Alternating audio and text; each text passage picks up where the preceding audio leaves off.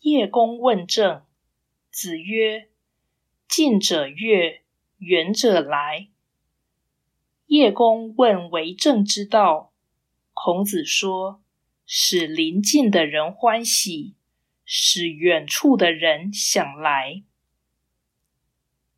道义阐释。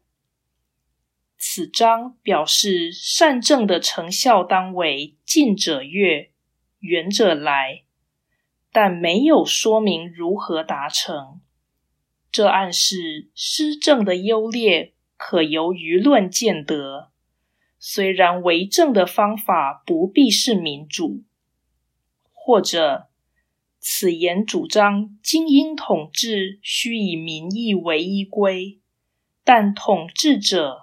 可以良心来认定民心，而不需进行民意调查。